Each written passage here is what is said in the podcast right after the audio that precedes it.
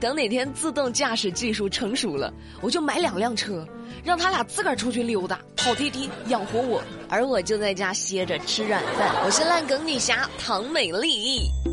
有些段子我们听一听就行了，你认真的话你就输了。你看最近江苏兴化的一位小伙子，为了治疗便秘，听信了民间偏方，把黄鳝从肛门塞进直肠里，哦，忍一忍哈。不是，我是说正在听节目的各位，忍一忍，别嫌恶心，一会儿就说完了。塞进去之后呢，小伙子第二天疼痛难忍，跑医院去了。检查之后发现黄鳝已经从直肠进入了结肠，而且咬破了结肠进入了腹腔。哦，好家伙，这生命力很顽强啊！经过手术，医生呢从小伙子的腹腔里取出了一条二十多厘米长的黄鳝。那目前小伙子的病情也已经稳定了。后悔不后悔啊？亲爱的各位朋友们，不要过于听信民间偏方，遇到问题及时就医。啊，医生学了那么多年的知识，那么多的临床经验，啊，咱们为啥不信医生呢？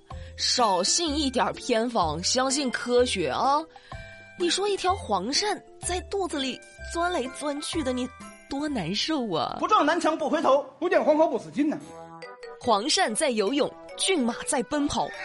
七月二十五号晚上，天津五爱道二号路的交口处，一群大马在街上遛弯呢，悠哉悠哉的，给交通造成了一定的影响。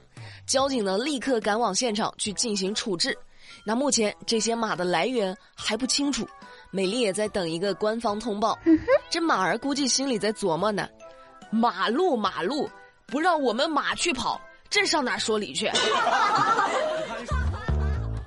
之前的节目里说了一件事儿，说河南郑州的一位老师在高考前承诺说带班上高考六百六十分以上的同学们出去旅游。那现在成绩已经出来这么久了，他实现自己的承诺了吗？没有，他爽约啦，因为他已经参加抗洪抢险五天了。受到暴雨的影响，刘老师说把出游推迟了。因为他已经加入了抗洪队伍，虽然这事儿呢是爽约，但是这个爽约让人点赞，值得敬佩。好，刘老师辛苦了，孩子们一定都能理解你的，但是请一定要注意安全。接下来要说的这个事儿呢，挺让人生气的哦。最近广州的刘女士都已经怀孕三个月了，结果参加公司聚餐被劝酒，还差点被性侵。事后，公司还想开除她，凭啥呀？公司呢就认为说刘女士能力不足引发的纠纷损害了公司形象，哼，这就很离谱，你知道吗？一个怀孕的女员工，你还劝她喝酒，喝完酒之后他还差点被性侵，完了之后人家想要个说法，你就说人家引发纠纷，影响了公司的形象，恶心。你怎么不说你身为公司没有保护好自己的员工呢？恶心死了！再说了，开除怀孕的员工，老板，你懂不懂劳动法呀？我从未见过有如此厚颜无耻之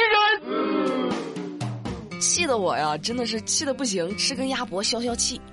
就夏天到了，你们晚上在家看电影的时候，是不是得喝点冰汽水？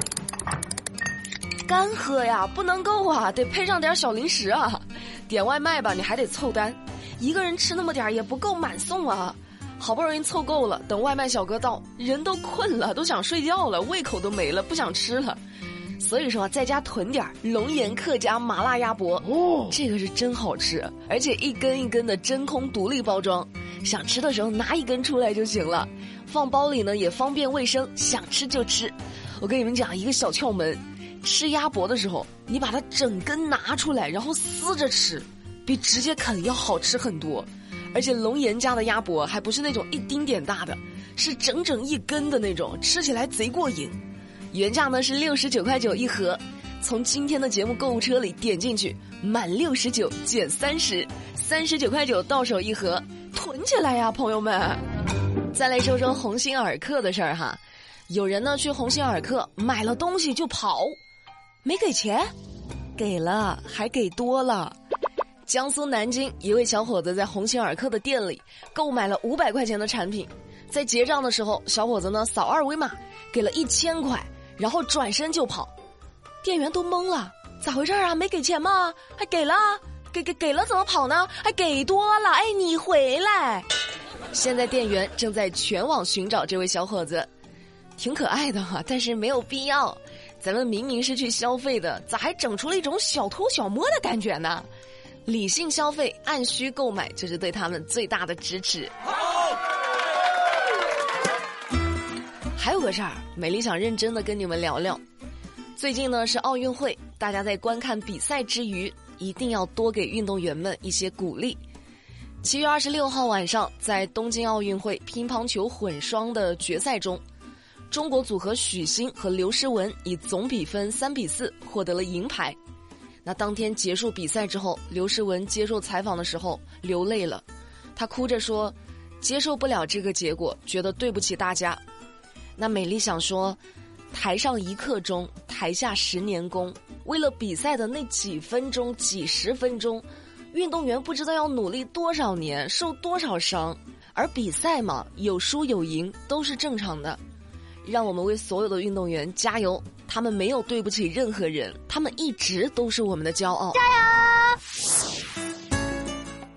好啦，那节目的最后要说的这个事儿呢，跟每个家庭都息息相关。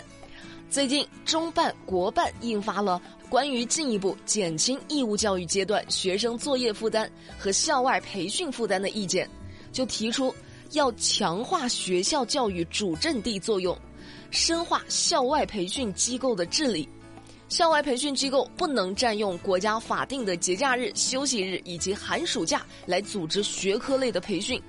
也就是说，以后就没有寒暑假补课班啦。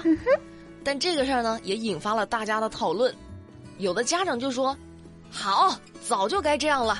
现在孩子的补习都开始内卷了，给家长的经济带来了压力，也让孩子们失去了该有的快乐。”也有家长说：“那这样的话，家里经济好的给孩子请一对一的家教，不是更加拉大了差距吗？如果孩子基础差，家长不会教，没有补习班了，那咋办呢？”那关于这事儿，正在听节目的各位，你们有什么看法？欢迎在喜马拉雅上搜索“美丽说”，找到美丽的节目。节目下方欢迎评论留言，和大家一起讨论。此时此刻，心中有什么想法没？好啦，那节目的最后，我们还是来看看在昨天的节目互动里有哪些有意思的留言。首先，第一位是一位叫做“美丽打王者”的听众，他说：“美丽，对不起，关注了你那么久，我要离开了，你不要伤心。”我手机没电了，待会儿充满电再来听。你说话这个这个大喘气吧，你你你能急死我。还有一位叫邱什么晨的听众，他说：“美丽，你知道吗？湖南永州的廖秋云夺银牌了，太厉害了！”我当然知道了，我昨天晚上激动了好久呢。我的老乡哎，太厉害了，恭喜！哦。最后我们来看一位叫做最爱唐美丽的小然。他说：“美丽呀，你想个粉丝名吧，这样大家称呼自己是唐美丽粉丝的时候也会方便一点。”我想过，我想不出来。你们有什么好建议吗？就是为美丽的粉丝取一个名字，如果有的话，节目下方欢迎评论留言，一经采纳。